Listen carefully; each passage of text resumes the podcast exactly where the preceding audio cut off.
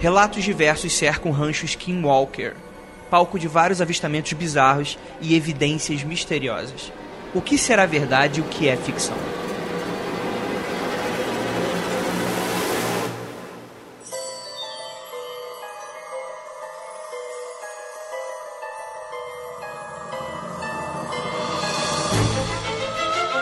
Discos voadores.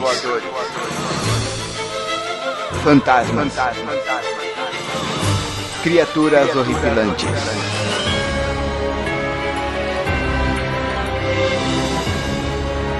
Este é Mundo Freak Confidencial.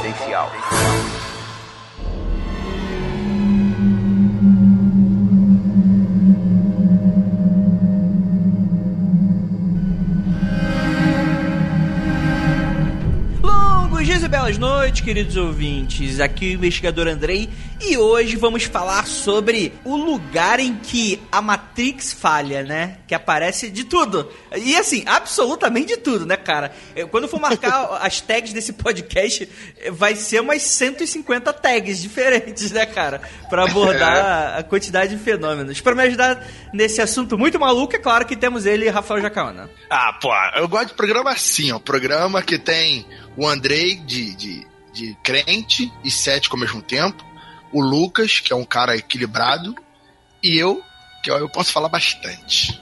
Só até, só até a segunda cerveja, cara. Daí já acabou o equilíbrio já. Então é isso, a gente vai falar sobre o rancho Skinwalker. Você nunca ouviu falar dele? Nós também não, depois de, enfim, de alguns meses de pessoas sugerindo, a gente foi pesquisar e hum, dá um programa inteiro, né? Inicialmente a gente até pensou em meter ele num contatos imediatos, não, num casos insólitos, mas ah, acho que dá um programa todo porque é um- é um caso extremamente complexo e que tem diversas variáveis e vai ser muito divertido aqui é, elaborar, elocubrar os possíveis responsáveis e as conclusões sobre esse caso. É tudo isso muito mais depois dos recadinhos.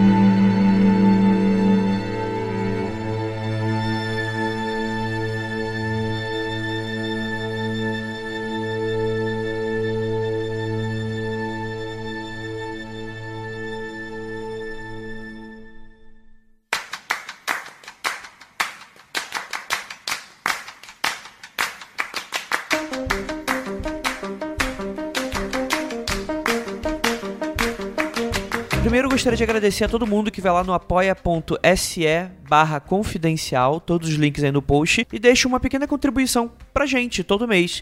E cara, eu acho que a gente não deixa claro o suficiente, ou pelo menos é isso que eu sinto, mas muito obrigado que você apoia a gente, de verdade mesmo. Isso é uma coisa muito incrível e eu tenho certeza que vocês só fazem isso porque acreditam mesmo no projeto. A gente sabe que dinheiro que é muito sofrido, que é muito suado, que é, nesses momentos de crise são mais problemáticos pra a gente fazer esse tipo de pedido. Não é uma mendicância, a gente tá é, oferecendo coisas pra vocês, né? Algumas exclusividades, é, sorteios e por aí vai. Mas é claro que esse dinheiro é usado pra a gente conseguir produzir o nosso conteúdo e também investir em, novos produtos, porque a gente sabe também que a gente pra algumas pessoas passa a ser muito importante, exatamente por estarmos vivendo em tempos tão sombrios. Eu acho que é importante é, a gente ter momentos em que a gente fala sobre ET, sobre conspiração, sobre esse tipo de coisa. Inclusive, acho que vocês vão gostar do episódio de hoje. Ele é bem entretenimento mesmo, é enésima potência. Então, novamente deixando claro, muito obrigado se você.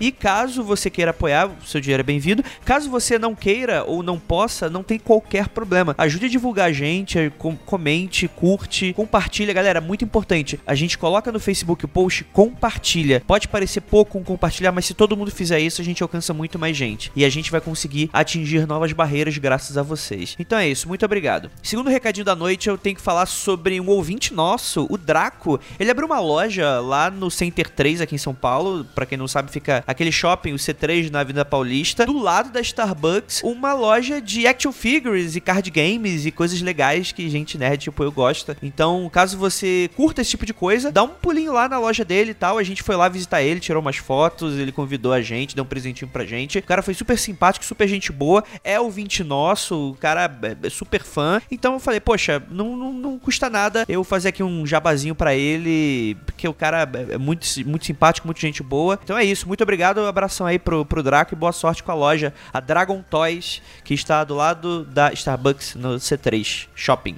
na Avenida Paulista. Gostaria de agradecer também aos pauteiros, e foram eles o Leandro Perdizes e a Pris Guerreiro na revisão. E se você curte comédia e quadrinhos, gostaria de avisá-los do catarse que o Léo Finock tá fazendo, Hell No, Meu Pai é o Diabo, como o próprio nome já diz. É uma HQ super divertida, bem engraçada, sobre a história desse garoto que é, que é meio diabo, né? Que é, que é filho, filho, filho do demo, do sinteco gelado, do mochila de criança. Tá saindo gratuitamente pela internet e esse financiamento vai ser pro livro físico. Então, cara, ajudem o Léo Finock, você ganha aí o livro físico, ajudem ele a fazer esse financiamento. É um projeto super bacana, eu já li algumas, eh, alguns capítulos, é realmente engraçado, tem várias referências, né? Colégio São Cipriano. Ai, meu Deus. Cara, um grande abraço aí pro Léo Finock, que sempre grava MDM, tô sempre de olho nos trabalhos que ele faz. Ele é um quadrinista super elogiado. Então, se você gosta de comédia, principalmente comédia nonsense, você Vai lá, dá uma ajudinha pra ele. Último recadinho da noite, eu gostaria de falar de um workshop. Não, não é um workshop da família B9.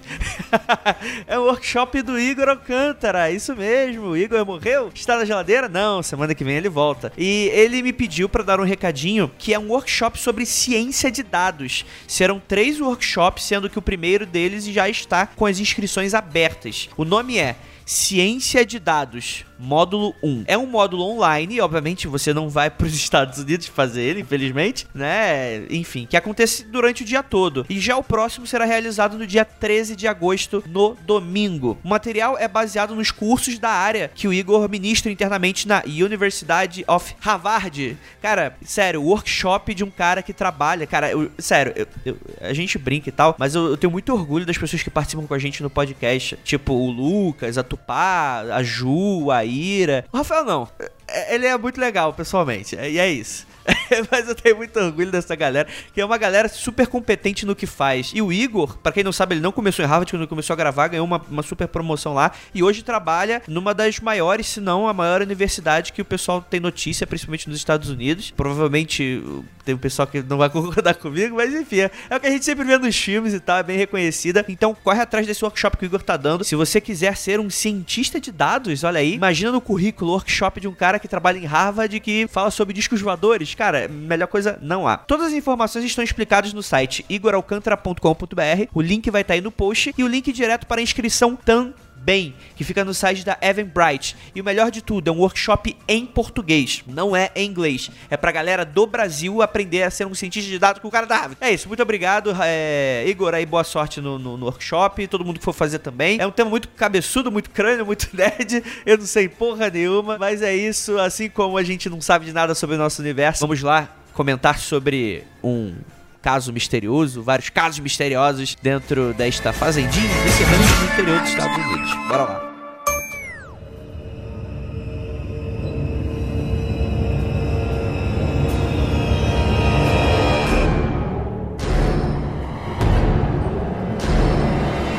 A fazenda Skinwalker ou Skinwalker Ranch em inglês né? Fica no condado Ui. de Utah, que eu pensei que os pauteiros tivessem escrito errado Utah. Só que aí eu descobri que, na verdade, o Utah é um condado dentro de Utah. Olha aí, ó. Então eu não tava tão errado, mas os pauteiros não estavam errados também.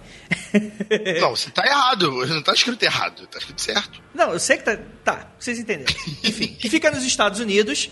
E é interessante que ele fica a 240 quilômetros de Salt Lake City, que é uma cidade, não um lago de sal, certo, Lucas? é uma cidade. Do Lago do Sal. ah, tá. Então, então tudo bem. Então fez sentido, fez sentido esse nome, né?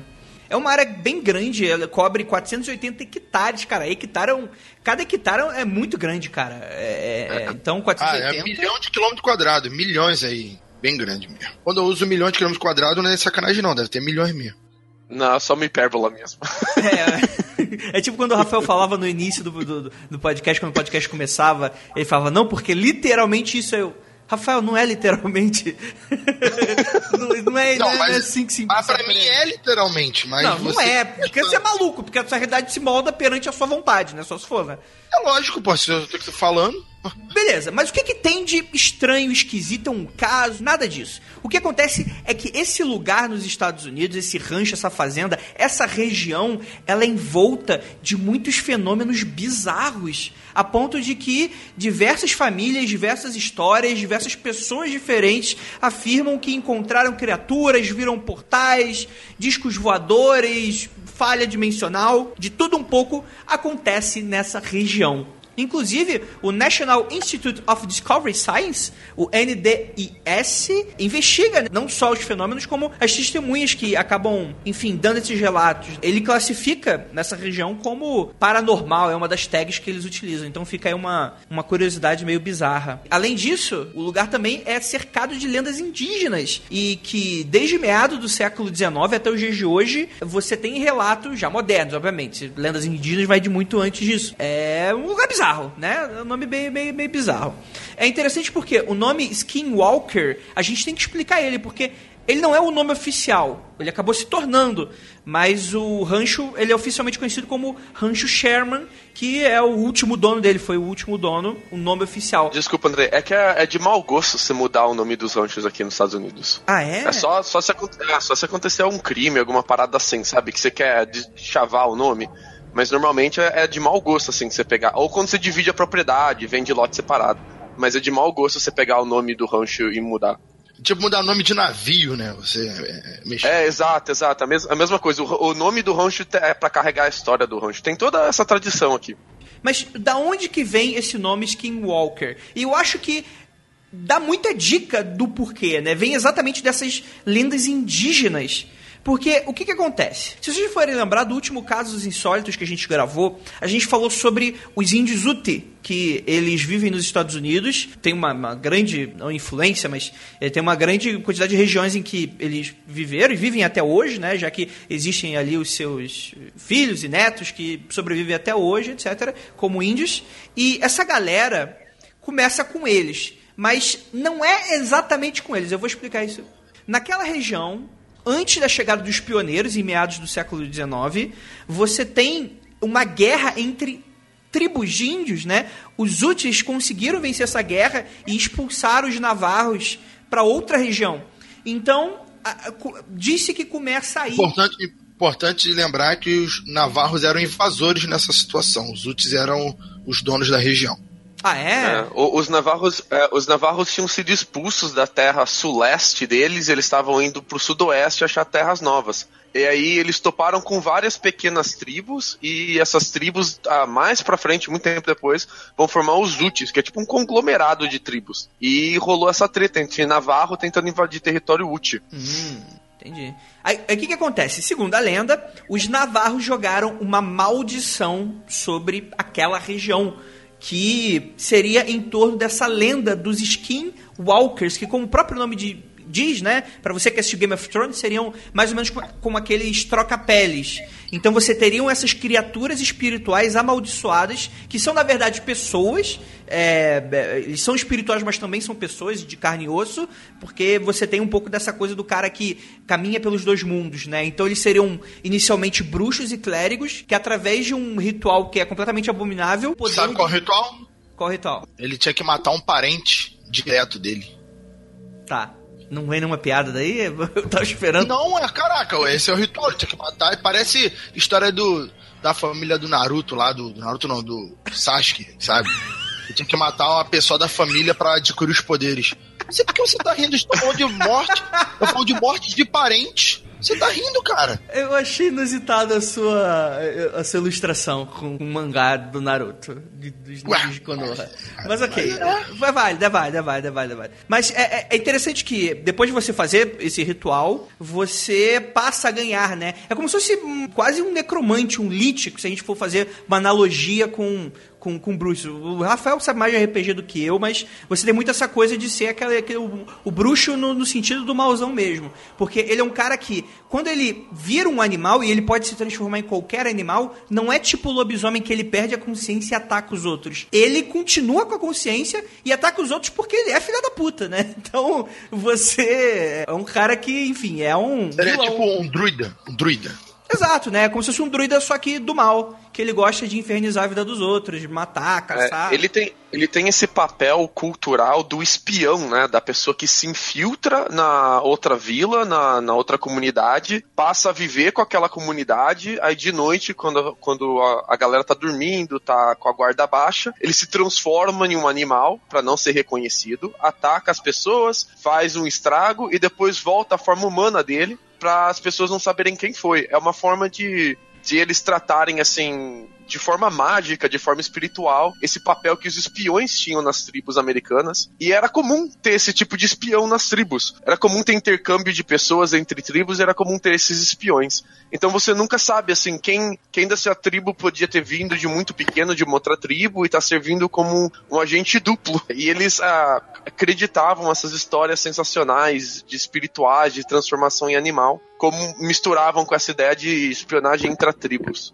Pô, mas olha só, já que a gente tá falando de nativos americanos, vou, vou dar uma palhinha aqui sobre a ideia que eu já tive. Eu tava pensando sobre isso essa semana. Cara, como os Estados Unidos, eu fiquei pensando em duas possibilidades. Vamos ver, o Lucas sabe melhor da cultura, porque vive lá há muitos anos, e o Andrei vai dar sua opinião. Cara, por que os Estados Unidos concentra tantas histórias variadas de, sobrenatural, de ufologia, de tudo que é coisa. Aí eu pensei em duas coisas. Uma, será que existem tantas histórias lá dessa? Porque é um país que pega de ponta a ponta da parte norte do continente? Talvez, né? Já que engloba que a América do Sul, por exemplo, pegaria mais países, assim, que seria um território maior, então as, as histórias das pontas se misturam, somam-se em grande quantidade. Ou então aí vai a minha loucura, né, de praxe. Eu acho que alguém fez alguma porra de algum trabalho ali, os Illuminati, não sei, que, que liberou, que criou um farol pra loucura, porque, meu irmão, tudo acontece nos Estados Unidos. Quando a gente vê essas porra nos filmes, é sacanagem não. As coisas malucas, sobrenaturais, é muito Estados Unidos. Talvez é, seja porque a gente saiba mais, talvez. Aí soma. A gente saiba mais porque realmente acontece em grande quantidade, o país é muito grande. Cara, é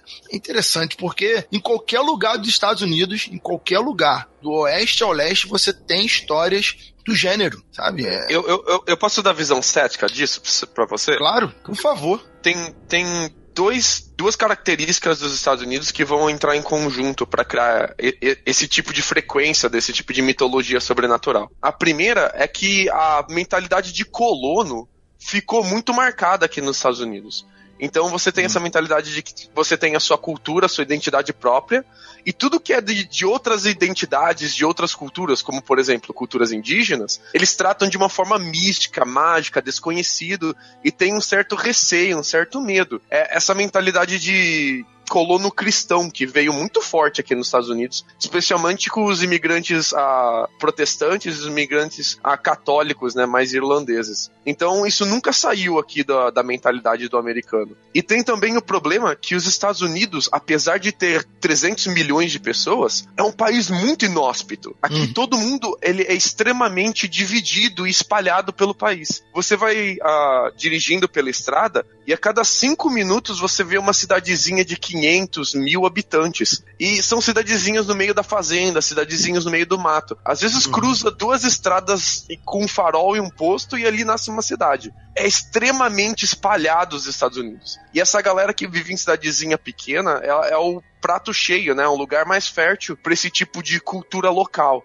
Então, qualquer a, a luz no céu, qualquer coisa que a, galera não sabe explicar, elas vão espalhando aquele boato dentro da comunidade deles, aquilo vai fomentando, gera uma tensão ali dentro e vira um desses mitos, né? Depois, quando algum jornal maior descobre, se espalha pelo país inteiro. É, é Mas, cara, é, é impressionante, impressionante o como a galera é espalhada aqui nos Estados Unidos. E, e isso que tu tá falando corrobora um pouco com essa, essa a minha visão de no Brasil, por exemplo, também acontece, tem milhares de histórias, milhares. Só que talvez pela estrutura, né? Aqui no Brasil, tu chega numa cidadezinha de interior, eu, na minha visão, um pouco que eu conheço os Estados Unidos, na minha visão que eu conheço um pouquinho melhor o Brasil, pelo menos eu imagino que eu melhor. Aqui no Brasil, a cidade interior realmente são cidades muito, muito isoladas no sentido de, de informação. Então a maioria dessas histórias nessas cidadezinhas ficam nessas cidadezinhas. Nos Estados Unidos parece que ganham um outro vulto, ganha mais sites de tabloide, ganha mais é, noticiários de alguma forma,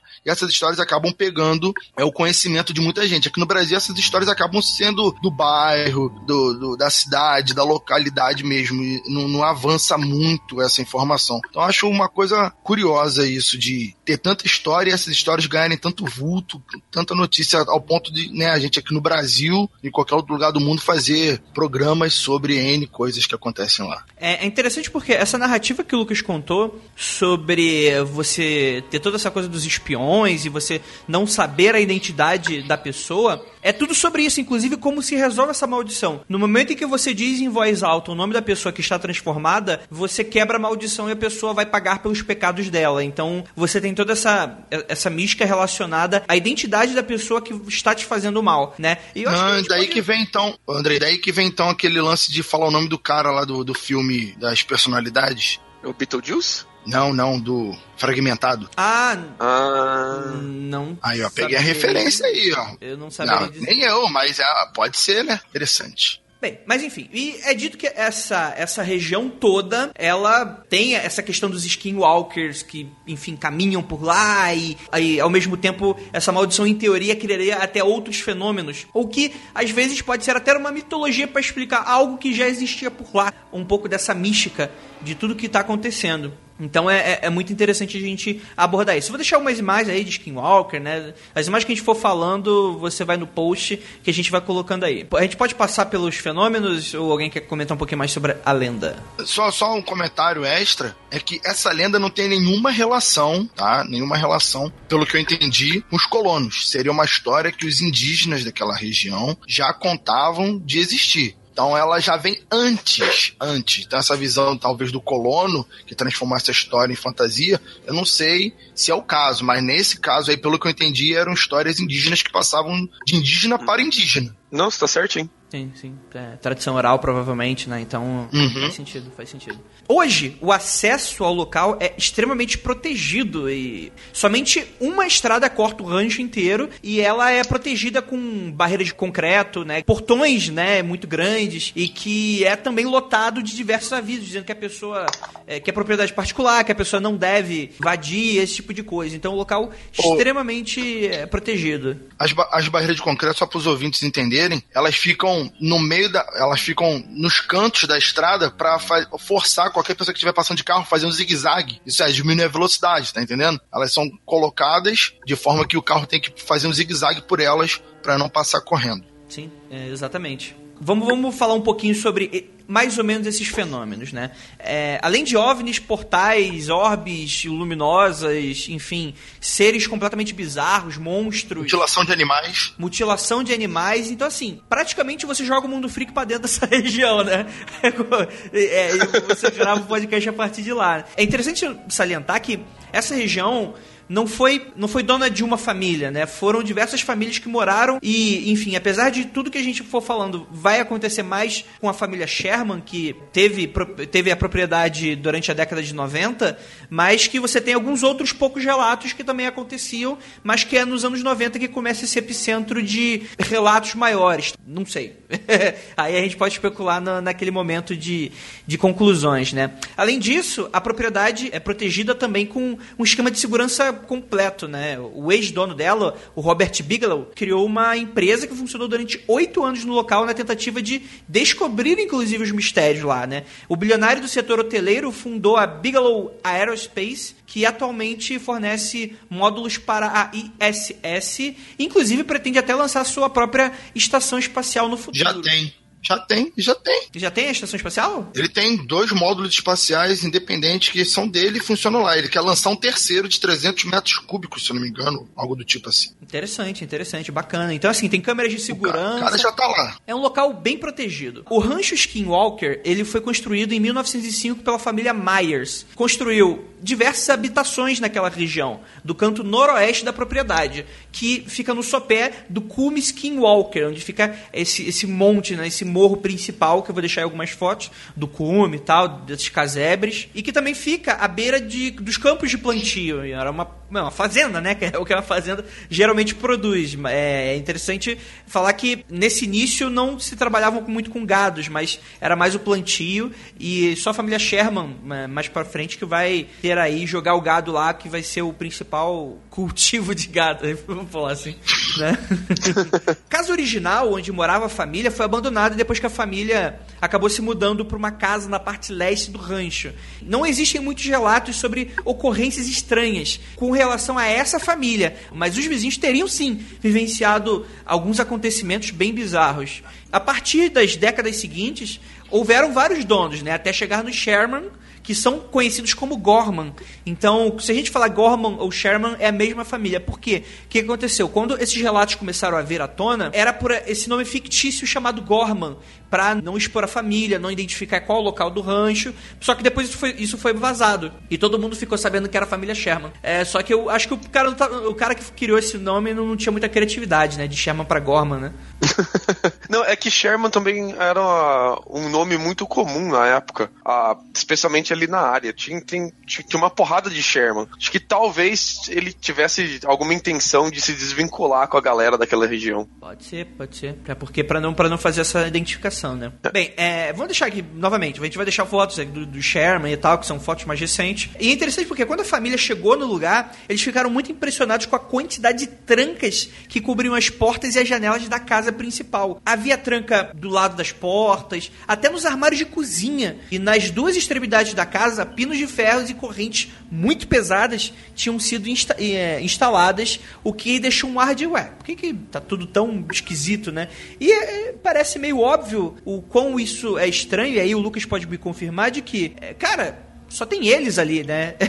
Não é Brasil, né, cara? Não é Brasil, né? É comum aqui onde eu moro, todas as janelas terem grade, janela de segundo andar de banheiro basculante ter grade, tudo ter cadeado. Mas ainda nos Estados Unidos isso não deve ser muito comum, não. Cara, mas eles estão em uma região que não tem nada. Assim, tem o morro, que é uma. parece uma pedreira inacreditavelmente grande. E ah, serpentinando o morro tem gramado, onde que eles fazem plantio de trigo. Se você for no Google Maps e soltar Skywalker Ranch, você consegue ver o rancho. E você consegue ver o, que eles estão no meio. Se você der um zoom muito para cima, assim, você vê que eles estão no meio de uma falha geográfica, protegido por montanhas de todos os lados. É um oh, lugar isso é que é importante, hein? Isso é importante. É, só, só, tem uma estrada de acesso, que é no meio da montanha, ah, e depois essa estrada vai dar a volta, vai rodopiar em volta do rancho. Tem um reservoir de água ali perto. Mas é, é realmente, sabe, não tem por que você ter tranca ali, cara. Você tem que ter muito medo que alguém de. Pra alguém vir ali te encher o saco, tem que vir de muito longe, entendeu? Sim, e, e às vezes até uma tranca comum pode até resolver, né, o que você tá precisando, né? Talvez no apocalipse. É, trancar o armário da cozinha deve ter alguém muito gordo dentro da casa, né, cara? Porque. Tá, tá bom. É... é interessante. Beleza, vamos começar os relatos bizarros. O primeiro deles é relacionado ao grande lobo que foi visto. E assim, quando foi visto, eles não estavam olhando pro morrinho e apareceu um lobo lá. Nossa, que estranho aquele lobo, é meio bizarro. Não. Eles estavam fazendo um churrasco durante a noite no meio ali, de frente para casa e tal, no, no lugar em que eles confraternizavam. Do nada aparece um lobo imenso ao lado deles. E é interessante porque havia chovido naquele dia e o lobo cheirava como um cão molhado, segundo eles. E o lobo, isso que é o mais bizarro, né? Até esses relatos, são, os relatos já são bizarros, né? Mas eles são mais bizarros ainda porque eles são bem diferentes daquela coisa, daquele visto de longe, etc. Então o que que aconteceu? O lobo, ele se aproximou e foi andando no meio das pessoas. E a galera ficou olhando, caralho, que porra é essa? Caraca, esse, esse aí eu acho que não, eu não vi esse não. Eu vi que o lobo se aproximou, mas não se aproximou ao ponto de andar entre os familiares. Mas enfim, making então, não, é porque é dito que um dos relatos é que parecia inclusive um animal de estimação, por isso que eles não estranharam a presença do lobo. Quer dizer, estranharam, eles estranharam, mas é, não foi, eles não tiveram uma reação agressiva com relação à presença do lobo, porque o lobo foi entrando assim e parecia um, um cão de estimação. Eu, inclusive, até passaram a mão nele e tal. E o lobo, tipo, ah, caguei. Ele foi em direção ao lugar onde eles guardavam umas ovelhas lá, e o bicho começou a se atracar com as ovelhas. Aí o caralho, o que, que tá acontecendo? E, o, o dono, né, o Sherman Pai foi lá, puxou uma Magnum 357 e deu um queima-roupa na cabeça da criatura. E o que que aconteceu? Nada. Absolutamente nada. A criatura cagou e aí o cara foi correndo pegar uma espingarda e depois do quinto tiro com a espingarda aí que a criatura fugiu aparentemente sem sofrer dano. É. Fugiu que de saco cheio. Não, o cara com a maga. Que pariu, a 357, cara. Que é. Porra, meu irmão. É Mas tipo aquela posso- arma que. É posso- tipo aquela arma que matou o youtuber, sabe? Exatamente. Caralho. Pá! Morre o lobo. É, porque- a, Ma- a Magnum tinha um estigma aqui nos Estados Unidos de ser o revólver mais potente por muito tempo. Depois isso. Depois vê a hoje, hoje em dia. vê a Desert, né? É, isso. Hoje, em- é, depois da Desert, hoje em dia tem vários revólveres mais modernos. Mas por muito tempo a Magnum era o, a- a- o revólver de mão mais, mais potente Qual, que tinha. Qual o nome daquele ator lá que, que usava a máquina nos filmes, o do bigodinho? Charles Bronson. Charles Bronson, ele mesmo. Ele era o mestre da Magnum. Aquele tiro de, tiro de Magnum dublado é maravilhoso. Pô, mas ainda bem que o lobo, o lobo não tava se protegendo com uma bíblia, né? Senão ele tinha morrido. Né? O Dirty Harry também não usava uma Magnum? Também. Também. Os caras- bem, de Magnum. gente, isso não é muito relevante pra pauta, tá? Vamos continuar aqui. É, só, só pra avisar, né? É, Caralho, enfim. cara, que bizarro isso, né? De- cara, ou ele tinha muita. A mira dele era muito ruim, ou esse bicho tava protegido. Ele era um skinwalker mágico, Ou né? pode ser um vampiro, um gangrel transformado em lobo. E tiro é metade do dano no- em vampiro. Tá aí, ó. Tá bom. Eu não sabia disso. É, tiro não machuca vampiro direito, não. É, esta- é estaca, é parada. Se o cara tivesse enfiado uma estaca de. Aí sim, é brincadeiras à parte. Os Sherman, é, eles disseram que perseguiram o lobo por até um quilômetro e meio, seguindo as pegadas, e só que depois eles acabaram desistindo, né? Não, os caras ainda são macho pra caralho. né? Seguiram o lobo. Ah, tomar no cu, meu irmão. Ô, tu, tu é fazendeiro, você tem ovelha, você não pode deixar a sua propriedade desprotegida, cara. Ô, ô, ô, Lucas, ô, Lucas, mas você dá, sei lá, oito tiros no lobo. O lobo foge, tu vai atrás, tu vai fazer o que quando se ele te atacar? Vai dar mais tiro? Acer- acertar a mira dessa vez ajuda, né? Porra, olha, ele não morreu com oito tiros, mas se ele me atacar, acho que eu vou dar mais um e mato. Não faz. Enfim, é, é- é interessante que eles pararam depois que eles encontraram um pedaço de carne do animal, né? Que cheirava a enxofre e carne podre, segundo eles, né? E fica, Aí, fica parte desses relatos aí também. Ele vai, pra, vai pro demônio do Supernatural. Ó, vamos lá, próximo relato. É assim, galera, a gente vai falando de relato em relato, é, e as coisas são extremamente bizarras, mas, mas é porque é assim, tá? É no Então, mesmo lugar, tá, pessoal? No mesmo É no lugar. mesmo lugar com a mesma família, né? Teve uma vez que é, os cinco cachorros da família estavam no pasto e os Sherman eles observaram um- uma- umas orbes azuis, né? Umas luzes que pairavam. E, e- e esses cinco cães é, perseguiram, né? As luzes. E eles foram completamente desintegrados no ar. E, tipo, os cachorros não Caraca, morreram. eu, Eles- eu, eu- o que eu vi era diferente, que eles tinham entrado no mato, escutaram os gritos dos cães e tal, e no, na- no outro dia eles nem entraram no, no- na fazenda, né, eles deixaram quieto, no outro dia, quando eles foram olhar, os cachorros estavam meio que, sei lá, virados do avesso, sabe? Tavam- Eita. É tão bizarro quanto ser desintegrado, eu acho, né, mas enfim. Outro, outro animal estranho que eh, foi referenciado aí, inclusive com alguns outros relatos de vizinhos confirmando que tinham visto um animal muito parecido, é de um, um que parecia. Na ocasião, eles estavam circulando de carro na fazenda e a esposa observou algo atacando um de seus cavalos, né? E o que eles descreveram era que como se tivesse tinha altura um pouco acima do chão, sendo um animal a- muito musculoso de pelos ruivos cacheados e um Pé rabo grande. bem peludo. Eles descreveram como se fosse uma espécie de hiena bem musculosa. E tava agarrando o cavalo, né? Só que não tava agarrando pra atacar. O que eles disseram é que parecia meio que brincar ou algo assim com os cavalos, né? Eles se, eles se aproximaram a 15 metros do bicho, mas disse que ele literalmente desapareceu no ar diante dos seus olhos. E em seus cavalos foram identificados numerosas marcas de garras e todo o animal, né? principalmente em suas pernas. Poucos meses depois, é, a esposa de um policial disse que viu uma besta muito parecida com essa, inclusive, né? além dos vizinhos. É muito interessante que é, falam como uma coisa grande e embaçada movendo-se em meio às árvores. E aí começou-se a fazer, traçar paralelas com coisa, com, com relatos tipo pé grande e por aí vai, que nos Estados Unidos acaba ficando bem famoso. Tu tem um relato aí do- dos cachorros que estavam de sobretudo? Opa! Como é que que é? Não, isso aí não, por favor. Que, Parece que a polícia foi chamada pra, pra investigar pessoas estranhas que estavam andando na região. Parece que um vizinho telefonou depois do Sherman, também entraram em contato e tal. E ao ir pra região, é, os policiais viram duas pessoas no meio da rua, de costa, fumando. Subia a fumaça que parecia de cigarro. E os policiais saíram e chamaram as pessoas. Quando olharam, eram cachorros. What the fuck? E fizeram a mesma coisa, sumiram. que maluquice! Cachorros, sobretudo, fumando. Aí os policiais de caralho!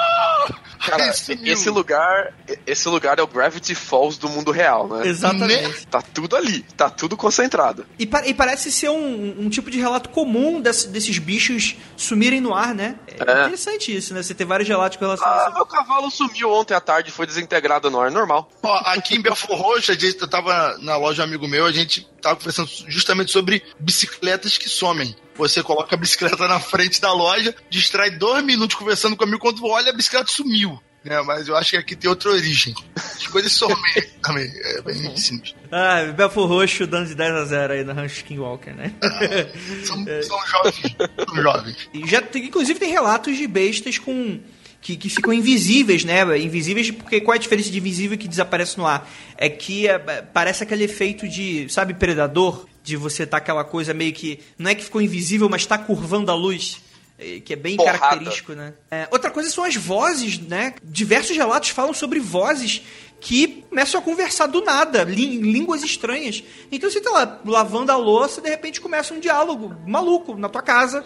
Às vezes você tá no pasto, você começa a escutar é, é, conversas malucas, tipo a 10 metros de altura, tu olha pra cima, o que que tá acontecendo? O cachorro começa a latir e tal. E é, é interessante porque falam que é, os relatos falam como se fossem vozes desencarnadas. Por quê? Porque na cabeça deles Deve são vozes eco. de, de, de pessoas que morreram, né? É, é uma das explicações que eles davam, né? Apesar de que eram vozes muito ininteligíveis de qualquer forma. Então, é- era uma forma deles tentarem dar uma explicação lógica mesmo, que ainda assim era ilógico. Né? É, Sabe, uma outra coisa que eu também vi no, em relatos é que eles escutavam barulho de maquinário pesado. Tem isso aqui escrito Sim, no sim, sim. Sim, sim, tem isso na Cara, palavra. é, esse maquinário é, é, muito aquele lance. Será que não é uma construção subterrânea? E eles tinham rádio, de repente essas vozes não poderiam, sabe, aquele vidro rádio, interferência. Interessante. Ou então, de repente, eram vozes que vinham. Por exemplo, se, se pensar numa fábrica, numa construção, por exemplo, subterrânea, provavelmente poderia ter megafones para falar com, com os trabalhadores. De repente eles conseguiam escutar essas vozes vazando de algum local, de algum túnel, e acabavam identificando como vozes desencarnadas. Pensei nessa possibilidade também. Vou aproveitar e fazer uma correção, então. Hum. A gente falou que os metros quadrados eram hipérboles, mas na verdade o Rafael tava certo. Dá Claro que eu 4 tava milhões certo. e 800 mil metros quadrados de aqueles hectares. Cara, quando eu falo que não era hipérbole, é sério, aí você, não, é hipérbole. Eu só fico quieto, só observando. É porque você falou de um, de um jeito despojado. Eu falou, ah, são milhões de, de metros quadrados. Eu achei que era hipérbole. Não. Mas Você tava certinho, são quatro, são quase 5 milhões de metros quadrados. É metro quadrado pra caramba, né, cara? É, rapaz, isso aí é tipo um apartamento no Leblon. É, isso é uma hipérbole, né? Isso é uma hipérbole. Entendeu? mano? Entendeu? Isso aí mesmo. Não, literalmente. é, literalmente, né? Tipo, você quer dar aquela intensidade, né? Literalmente. Você tem- também tem relatos sobre pesadelos, né? A família Sherman falavam que algumas vezes eram assolados por pesadelos a família inteira e todos eles conseguiam se lembrar do mesmo pesadelo. É, Caraca, isso é inclusive- abdução, mano. Lembrar do mesmo pesadelo é porque estavam sendo abduzidos. É, inclusive, alguns membros da família, na esperança de se sentir mais seguros, eles passaram a dormir no chão da sala todas as noites. Tão desesperados que eles estavam. Eles dormiam todos no mesmo, no mesmo cômodo, né? Eu achei isso muito louco. E agarradinho, pelo jeito. Dormia todo mundo com o cu trancado, agarradinho. Com-. Porque eles devem estar em um cagaço. Cara, se, se eu acordo e minha família inteira teve o mesmo sonho, mas eu, eu vazo daquela casa fácil. Ou eu chamo o ratinho. né? Eu devo ser o cético mais frágil do mundo, né? É, Você até que procura você é explicação né? depois. Você procura explicação depois. Na hora você mete o pé, né, cara? Vai que, né?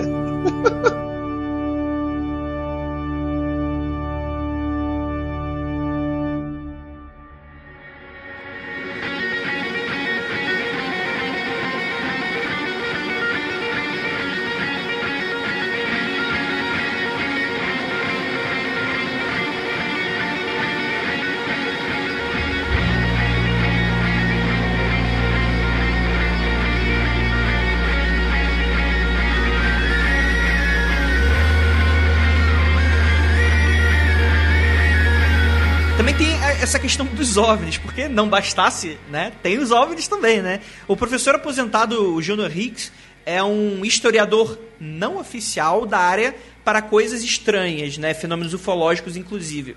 E ele catalogou aproximadamente 400 incidentes e a maioria deles envolvendo avistamento de OVNIs. Contudo, ele diz haver milhares de outros casos. O Hicks estima que pelo menos metade dos 50 mil habitantes dessa região já tinham visto coisas estranhas no céu. Diz que os voadores, naves em forma de charuto, bolas de luz, são tantos os objetos que a polícia e a patrulha rodoviária há muito tempo pararam de registrar os casos muitos dos próprios, muitos dos próprios policiais foram testemunhas de alguns desses casos, né? Então fica uma, uma colocação interessante. O Hicks e seus familiares, eles mesmos tiveram seus próprios eventos relacionados a OVNIs ao longo de vários anos. E segundo ele, a atividade OVNI realmente começou a ficar intensa na década de 50, diz ele. Houve casos, segundo ele, que todos os alunos da escola e os professores viram essas coisas pairando sobre a cidade em plena luz do dia.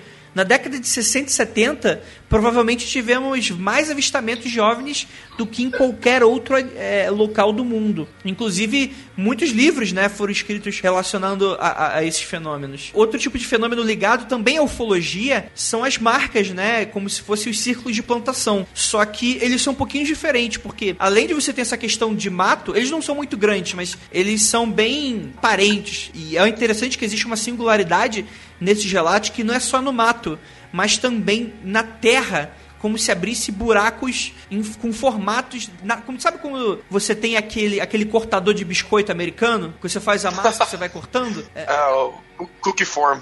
É, como se fosse algo naquele sentido. E, inclusive, até na água. Você tem uma foto, eu vou deixar a foto para vocês de uma água, uma, uma, área, parece ser congelada, né? E, e que tem um, um círculo perfeito. É, é, é, um lugar raso, né? Então dá para ver bem claramente um círculo formado ali é, na água. Então é, é, é bem bizarro.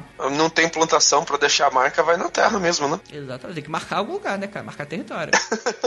Essa família aí, ela já cuidava de gado, ela não fazia plantação, se não me engano. Ah, não, sim, mas é, é, um pasto, né? Então, tipo, você não tá plantando, mas tem mato, né? Sim, é, sim. até hoje a região é pasto. Se você olhar pelo Google Maps, você vai ver que eles, uh, eles fazem os círculos de pastos que a gente chama aqui, que eles vão. Parece que você está construindo um labirinto, assim, dentro de um círculo, que é quando você vai cortando e, e cultivando o pasto. Bem, alguns pequenos relatos na primavera de 95, o Terry Sherman é, e o sobrinho observavam que pareciam ser um pequeno veículo parado na propriedade. Eles se aproximaram do objeto, achando que o motorista poderia estar com um problema mecânico ou qualquer coisa assim.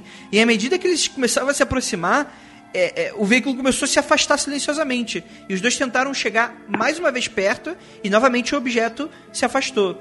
E aí foi que o objeto levantou voo para sobre as árvores e lentamente foi embora sem fazer qualquer som. E o artefato, segundo esse relato, foi visto com bastante clareza e garantiram que tinha o formato de um refrigerador, com uma luz na frente e outra vermelha atrás. Olha que Isso é de que década mesmo? 95. Então tem que pensar no refrigerador de 95, aquele trambolho quadradão. Durante o ano de 95 e 96, foram mais dois incidentes separados que foram observados ali naquela região. E, é, relatados só por essa família de, de, coisas e objetos e luzes alaranjadas ou de qualquer outra cor voando por cima das árvores, né? Além dos discos voadores, a gente tem o quê?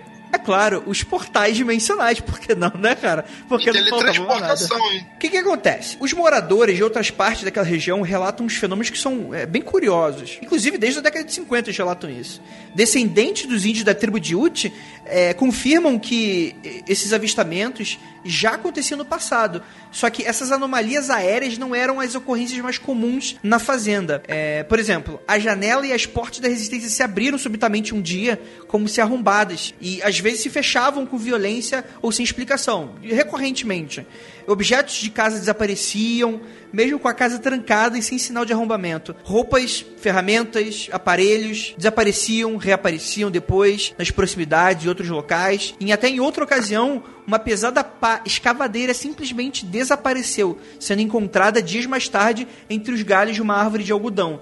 E, enfim, entre outros acontecimentos relacionados a isso. Monstros S.A., caralho, é isso mesmo, mano. Eu tô chocado com portais dimensionais ainda, eu parei ali. Eu tô travado naquela parte. Ó, oh, por, Porque parece. Essa é a parte mais que eu acho mais interessante. As paradas mais bug da matriz, sabe? Não história de, de fazendeiro catando o lobo que tá comendo a ovelha dele e errando o tiro. Pra mim, essa é a parada que é mais Caralho, interessante. errando o tiro. Luca, não tem como. Ah, tá bom. Por, exemplo, você, ah, sabe quando você tá andando na rua e você tem aquele déjà vu, você acha que você já viu uma parada. Ah, aí, ah, mas a hora que você olha direito, sei lá, um carro sumiu da rua. Tem um monte, um monte, mas um monte de relato desse tipo. E que, sabe, você não tem como provar, uma coisa que, que acontece ali na hora. E parece que esse lugar é um imã desse tipo de relato. Não sei se é porque a galera já tá esperando que aconteçam coisas desse tipo, mas Ah, eu tô- acho que esses são os. É, eu acho que esses são os mais interessantes. Mas quando as eu tô- desaparecem assim, sem explicação.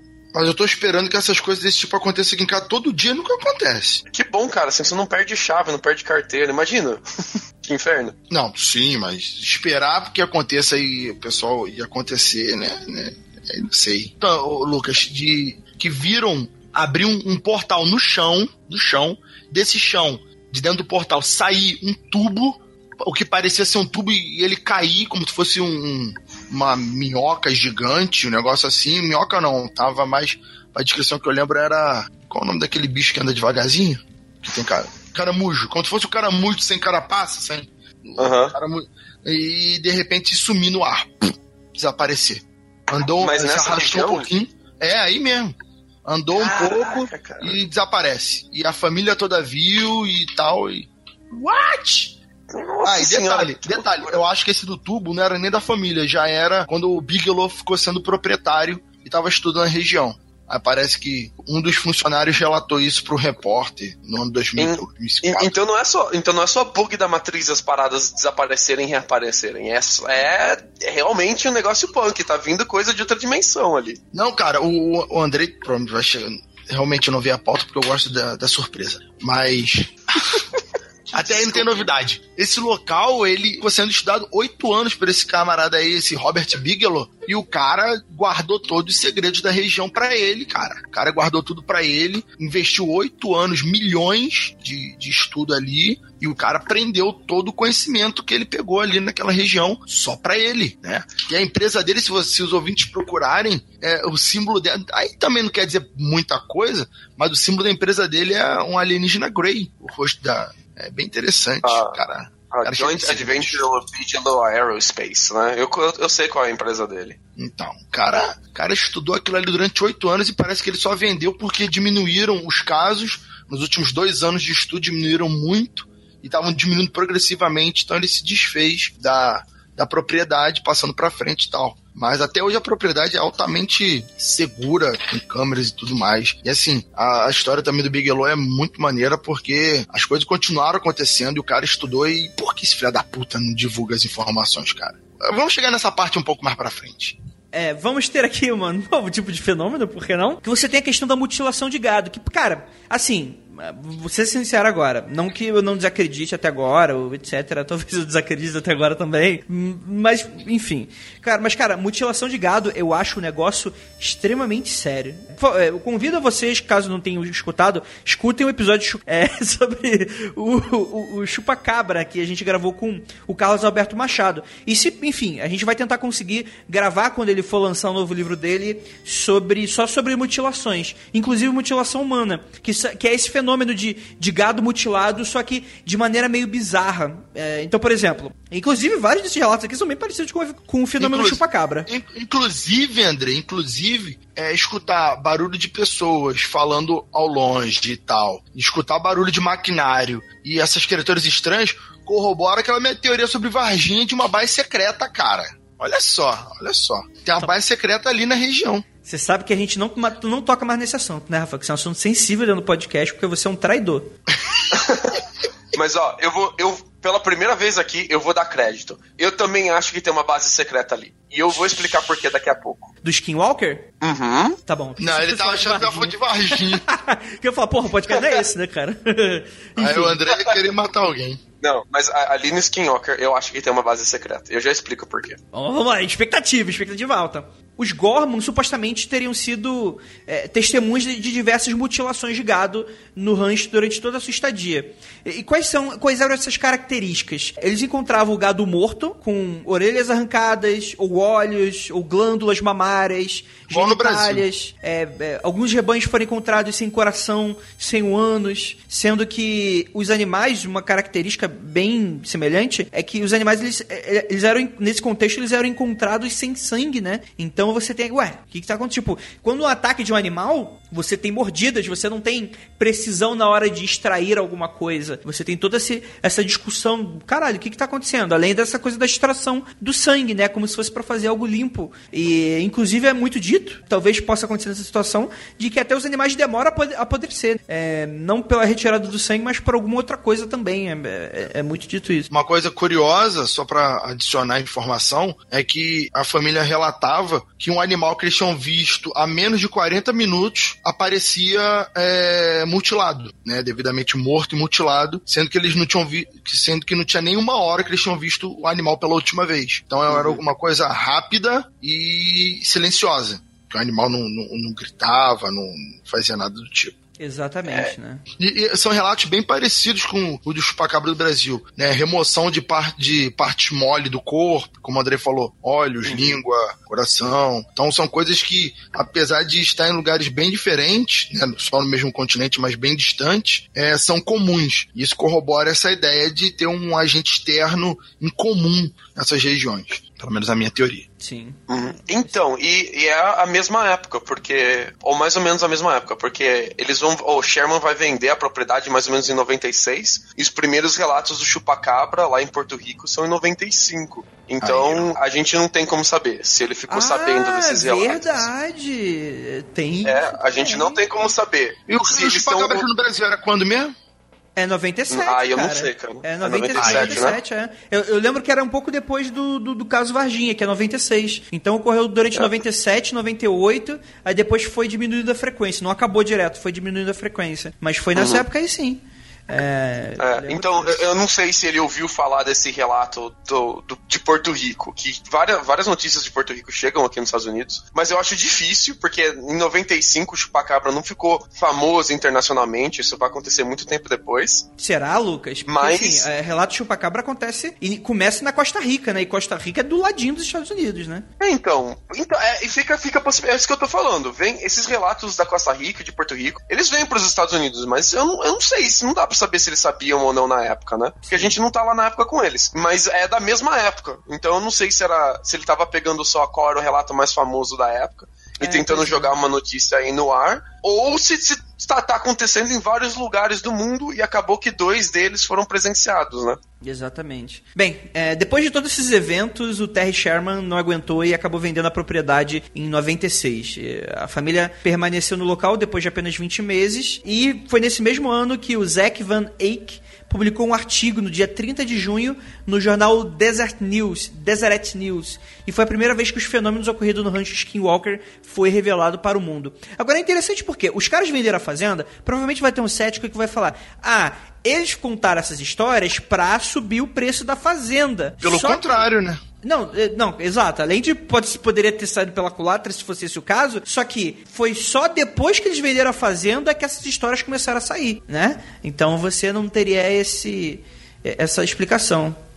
O que eu fiquei que eu fiquei sabendo pela, pelas pesquisas que eu fiz aqui rapidamente é que eles pediram ajuda, né, autoridades e tal, então o repórter se apresentou, fez uma reportagem com, com a, a ideia inicial, pelo que eu vi, de chamar atenção e alguém tentar explicar ou ajudar eles. Acalhou que o tal do, do, do Bigelow se interessou e ofereceu, se não me engano, se me falha a memória, 200 mil dólares para comprar a fazenda. Eles aceitaram e ainda pediu que eles ficassem algumas semanas ou, ou uns dois, três não sei, algum tempo na fazenda para explicar para os pesquisadores dele, porque ele já tinha um instituto de pesquisas ufológicas, esse Bigelow, e ele aproveitou dessa, desse boom dessa fazenda, desse escândalo, entre aspas, aí, de coisa, atividades estranhas sobrenaturais, para colocar os pesquisadores ali, os cientistas que ele contratou, para trabalhar. Então a família ainda ficou um tempo ali para relatar onde acontecia, como acontecia geralmente, para falar para esses pesquisadores dele. Ah, eu acho, eu acho a figura do Bigelow uma figura sensacional. É tipo, o que aconteceria se um dos participantes do Mundo Freak ficassem milionários? Filho da puta, eu não ia fazer nada disso. Eu ia pra Bahamas e foda-se os mistérios do mundo. Caralho, eu, eu pensando aqui em gastar meu dinheiro visitando lugares sobrenaturais, assombrados, né? E o André querendo ir pras Bahamas, cara. Caralho, Vai. filho, pra Ó, que que eu vou se- me, se me amaldiçoar? MFC Arranjar uns Se encostos, o cara. MFC acabar do nada, ouvintes, é porque o André ganhou uma bolada na Mega Sena e fugiu. Ou ele ganhou uma bolada na cabeça e ficou com trauma de craniano. O que é mais provável, inclusive. É, é percentualmente mais, mais crível que isso aconteça. Né? É, mas mas falando, falando do Bigelow, aliás, que nome, né? Rob, a galera chama ele de Bob Bigelow aqui. Que Cara, nome sensacional. eu já tinha escutado esse nome. Eu não sei onde. Não, sei não, se não, foi não. É nome de filme. diretor, é nome de diretora. É a. É a esposa Catherine lá. Bigelow. É, é. Isso. Que, é, ah, que era a esposa do James Cameron que fez e ganhou o Oscar de, do Guerra ao Terror. Guerra ao Terror. Sim, sim, é, tá certo. é. Eu tava com esse nome na cabeça, pô, eu escutei esse cara, então não tem nada a ver. Esse cara, ele abriu várias empresas na vida dele e duas deram muito certo. Uma, dele, uma delas é Budget Suites of America. E eu já fiquei em um hotelzinho da Budget Suites. É hotelzinho barato de estrada, sabe? Nada demais. Mas ele foi, desses hotelzinhos baratos de estrada, não con- conglomerados, foi o único que sobreviveu à crise de 2008. Olha. O cara, ele, ele, sabe, ele é muito foda. A Bigelow Aerospace, que foi a agência espacial que ele abriu, saca só, em 2006, ele, ele fazendo as experiências dele, do jeito dele, com os cientistas dele, ele ganhou um prêmio internacional. a- a- da Fundação Arthur C. Clarke, que é um prêmio de inovação ah, de aeros, da aeroespaço. Em 2007, ele ganha um prêmio da Space Foundation, que é- esse prêmio da Space Foundation é prêmio dado pra NASA, é o mesmo prêmio que o Hubble Telescope ganhou, é o mesmo prêmio do Sea Launch. Então o cara tava ganhando esses prêmios fodas, ah, muito famosos na comunidade internacional. Aí ele lança essa empresa dele, investe uma grana pesada. Eu acho que ele abre ah, em 2000, ele abre em 2013 para investidores anjos colocarem dinheiro e ele coloca 2.500, ah, 250 milhões de dólares dele na companhia. E ele fecha, é, e ele fecha um, um joint venture com a NASA. Em 2013, na hora que ele abriu essa rodada de investimento, ele fechou esse joint venture com a NASA de fazer esses módulos que se expandem no espaço. Ah, o que ele vende é tipo umas cápsulas que parecem uma cápsula de papel enorme, mas são umas cápsulas que elas se contraem.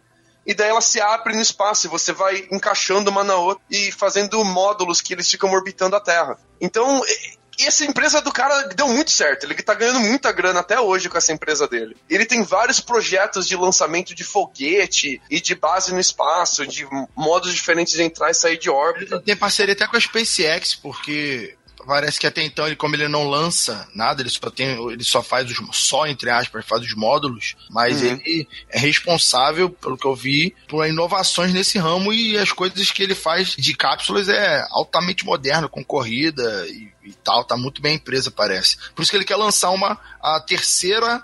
Um- O terceiro módulo dele, com 300, 330 metros cúbicos, se eu não me engano. Deve ser Isso, é. bem grande. E ele lança no espaço, ele ah, contrata foguetes de outras empresas, coloca no espaço, ele testa ah, os equipamentos dele, faz os experimentos dele no espaço, e é tudo privado. Você não sabe o que esse cara tá fazendo lá em cima. É, é Mas, isso que, é isso que é interessante, rapidinho, Lucas, que ele entrou numa ação para poder lançar esses dois primeiros é, lá nos Estados Unidos, uma ação tortuosa e cara, ganhou, conseguiu lançar os dois, porque o espaço tem dono, teoricamente, mas ele também não podia colocar coisas lá sem autorização da, dos Estados Unidos, sei lá, da comunidade. É, então. e, e esse maior gigantão que ele quer colocar tá sofrendo justamente essa barreiragem do, do- dos Estados É. Unidos, porque ninguém sabe o que, que ele quer colocar. Míssel, bomba, experimento genético, ninguém sabe. O cara tá botando o negócio lá, é dele, e aí? É, de, de acordo com os tratados internacionais, Rafael, o espaço ah, ah, ele é livre, ele não é de nenhuma nação. Só que eles têm que ter muito cuidado com o lixo espacial, porque existem certas órbitas que elas são melhores, elas são mais fáceis de você entrar, elas são Pode- mais pode cair. eficientes. Não, não, não é que pode cair, é porque se, se um pedaço da- vai, começa o seu destroço a quebrar, tá tudo na mesma órbita e tá tudo alinhado. Aí Tipo de aquele repente filme no seu lá, pedaço- aquele, aquele filme Gravidade lá. Aquele filme horrível. É, não vai virar um elemental de sujeira no espaço que nem o gravidade. Mas você pode ter esse tipo de acidente com equipamento, as coisas são muito caras, é muito difícil de você consertar as coisas no espaço. Então eles têm. A, a- a autorização dele não era porque eles queriam barrar ele de entrar no espaço. É porque se você não fa- faz de uma forma descoordenada, sem logística, Pera. é muito perigoso, né, cara? Pera, pera. Talvez seja Oi. barrado porque eles estão escondendo a Terra plana, Lucas. Olha aí, evidência, cara. Tá merda. a verdade está lá fora, Andrei. Olha cara, e se esse, e se esse empresário aí tá colocando coisa na nuvem pra fingir que o aquecimento global existe mesmo e aí tá com os marxistas, marxistas André, André? André, André, calma, calma, calma, calma. Eu, eu tô pistola também com isso, mas calma. A hora de bater vai ser em breve, não vai ser agora. Vai. Então, nos mas aguarde. mas o, o, o que eu queria perguntar pra você, Rafael, você sabe quando que ele vendeu, que ano que ele vendeu a, a fazenda, o rancho? Pô, rapaz, agora eu não lembro, mas eu acho que vem tem alguns anos, porque uma outra empresa que parece que É, tá, essa- tá, tá querendo investir em ramo hoteleiro ali na região, entretenimento, comprou. Mas é, É. uma empresa chamada não sei o que. É, Adamantium. Não sei o que, Uhum. Adamantium É é o isso nome da mesmo. empresa. Que, que não Mas- falou quem é o verdadeiro dono, mas ela tá sendo responsável, só que não lembro qual é a data. Ó, atenção pra teoria das conspirações. Atenção. Bob Bigolô compra o terreno que tem várias histórias paranormais, porque ele diz ser um caçador de, de ufologia, ele adora mistério, ele vai lá e compra esse terreno. Em pouco tempo depois, 10 anos depois, sabe-se lá o que ele tá fazendo nesse terreno, mas em 10 anos depois, o cara ganha uma porrada de prêmio internacional de exploração espacial. Prêmio Hum. que é dado pra NASA, que é dado pro Hubble Hum. Telescope, cara, prêmio pesado. Beleza. Dez anos passam e esse cara agora tá com a empresa mega milionária dele, com joint venture com a NASA, colocando coisa no espaço. Meu cara, Deus. eu acho, eu acho muito difícil, muito difícil, não dizer que esse, ele- esse lugar que ele comprou é o lugar de teste, é o lugar de pesquisa e de- eh, desenvolvimento dele. Eu acho que ele faz a. a Lembra da lançamento construção? fo- Exato, ele faz ele, tem, ele deve ter uma base de pesquisa nesse rancho. Não, não uma base de portais interdimensionais. Nada disso, mas ele deve ter uma, uma base privada de pesquisa nesse lugar isolado, que é para você não cair destroço em cidade vizinha, é para o barulho e, e o, o lançamento do foguete não estourar com as janelas das casas em volta. Pra não ficar vindo gente tentando fuçar o que você tá fazendo o tempo inteiro, que é perigoso, vai que alguém morre em um desses ensaios, em um desses testes dele, vai saber o que lá ele tá testando, é longe de tudo, é privado. Então, eu acho que ele comprou esse lugar para fazer esse lugar de base de pesquisa dele. E ele aproveitou é, toda essa fantasia que tinha em cima do lugar e manteve essa história, porque dá audiência, dá vitrine para ele. É, essa, essa é a minha opinião. É isso que eu acho que esse Bob Vigolô tentou fazer. Mas é aí que tá. Se o negócio é debaixo da terra, como que ele lança foguete? Eu não sei se é debaixo da terra, né, Rafael? Não, Pode a- ser que a pesquisa. a- ele a tem uma base- base debaixo da terra de pesquisa, né, cara? Eu ainda acho que esse cara. Olha só, olha, não sei se tá na pauta, mas esse tal de Bigelow, durante alguns anos, ele ficou no. Parece que era uma recomendação do governo americano. Que se alguém tivesse algum, algum avistamento ufológico para registrar, que falasse com a fundação dele. É, mas é verdade isso. Mas é porque ele tem costa quente com o governo. Ele tem um monte de amigo político que é senador.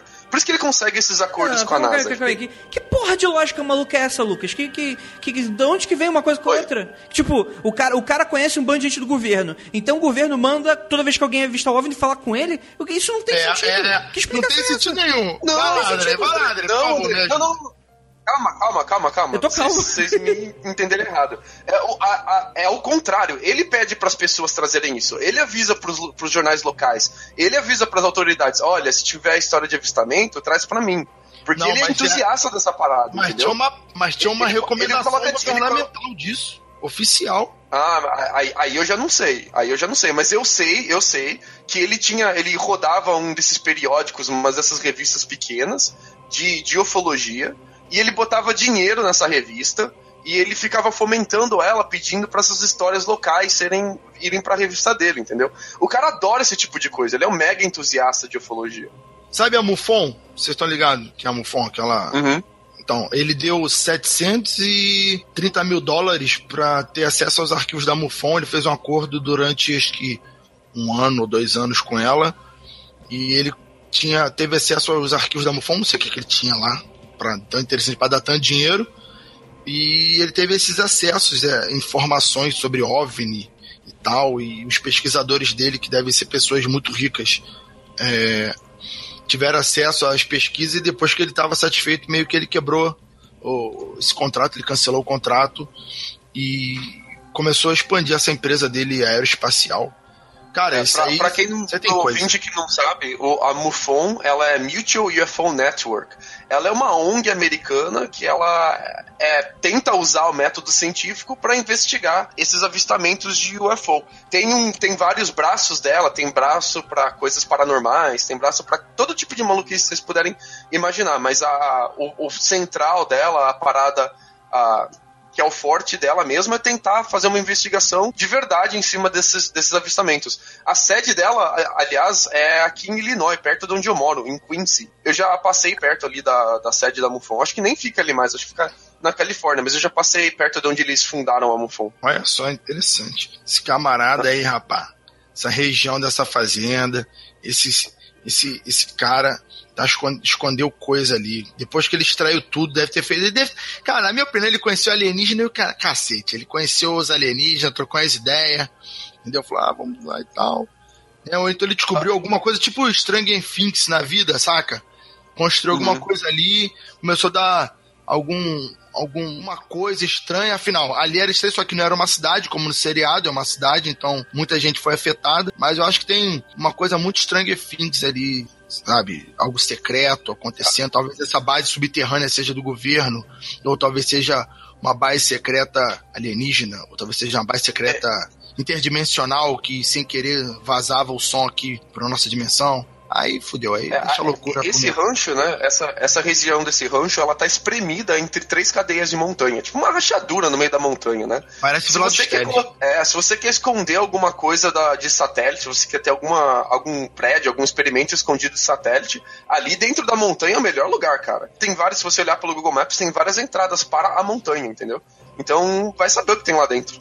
O Instituto Nacional para a Ciência da Descoberta, a NIDS, cuja a missão é investigar cientificamente fenômenos ditos sobrenaturais, essa agência é criada por esse cara, pelo Bigelow. Ela foi criada em 95, então demonstra um pouquinho sobre a curiosidade que esse cara tem sobre esse tipo de, de, de fenômenos, né? E a maioria das informações que a gente tem sobre o que que aconteceu no período em que a NIDS esteve gerenciando esse local é do jornalista George Knapp e o do Colm Kelleher, um proeminente microbiologista e pesquisador da NIDS. Em algum momento, os cientistas começaram a notar que estavam tratando de inteligência pré-cognitiva, conforme as pesquisas iam evoluindo. Os fenômenos pareciam antecipar movimentos dos cientistas. Pareciam que gostavam de brincar, entre aspas, com Sherman e os pesquisadores. E apesar da negativa da divulgação dos resultados das pesquisas, o George Knapp conta que os fenômenos eram bem reais, né? Por exemplo, é, tem os fenômenos de portal, segundo ele, que os pesquisadores teriam chegado a testemunhar um portal que se abriu no chão, sendo que um ser saiu rastejando do mesmo e desapareceu no meio da noite. Abre aspas. Eles viram um brilho aparecer no solo, na região do pasto. Eles olharam mais de perto e parecia um tubo de 1,5 metros de diâmetro que saía do chão. Eles viram um ser rastejando pelo tubo e em seguida saiu, se levantou e caminhou até desaparecer. É bem Stranger Things mesmo, né? Seria é, legal vale- tem uma temporada disso. É, é, esse relato me lembrou muito um livro do Asimov, em que chama The Gods Themselves. Eu não sei o nome dele em português. Mas é um livro onde tem duas dimensões, e essas dimensões têm cientistas de ambos os lados, e eles começam a cada lado fazer. Um lado fazia um experimento que tinha um efeito no outro lado, do- na outra dimensão. E os, os cientistas daquela dimensão observavam aquilo e falavam, ué, vamos fazer experimento com isso também? E faziam um outro experimento e tinha um efeito da- desse lado de cá. E eles iam trocando de lado os experimentos, entendeu? Um fazia um experimento aqui e a parada acontecia lá. Daí eles faziam lá e, e não se comunicando, mas ah, um tentando fazer experimento com o outro, tentando descobrir o que estava acontecendo com o outro. E parece bem isso. Talvez, sei lá, eles sejam descobertos algum outro lugar fora daqui e a gente tem. O outro lugar esteja descobrindo a gente conforme a gente está descobrindo esse lugar. Pois é, também é, é, o que eu tinha pensado, gente. Caraca, imagina esse local, por algum motivo, talvez pela cadeia montanhosa, como eu falei lá no começo. É, é importante lembrar dessa região, porque é uma região muito específica. Talvez, assim, achar puta merda, não sei nada sobre esse tipo de coisa, mas talvez ali a região seja propícia para alguma, alguma frequência eletromagnética, algum tipo de energia, vai sacar. E por alguma forma ali, talvez por ser isolado e por estar no meio dessas cavernas, né, desculpa, dessas montanhas, tem acontecido isso e, né, por isso que ficou anos acontecendo, porque alguém estava pesquisando alguma outra dimensão, por exemplo, alguma coisa do tipo. E ali era uma região mais propícia, porque tem algum tipo de energia que facilita a pesquisa. Acabou que o lado de cá começou a pesquisar também, e quando o lado de lá parou de pesquisar, a gente parou. Então, Bigelow conversou com as pessoas lá, trocou ideia, descobriram as coisas e, se, e encerraram as pesquisas. Vai ver que o chupacabra vinha voando de lá. Olha só. Ou o Bigelow adora Asimov e jogava essas ideias no ar para ver o que acontecia, né, cara? Também, né? Essa história desse, desse rancho aí é muito louca. É. Até pra mim.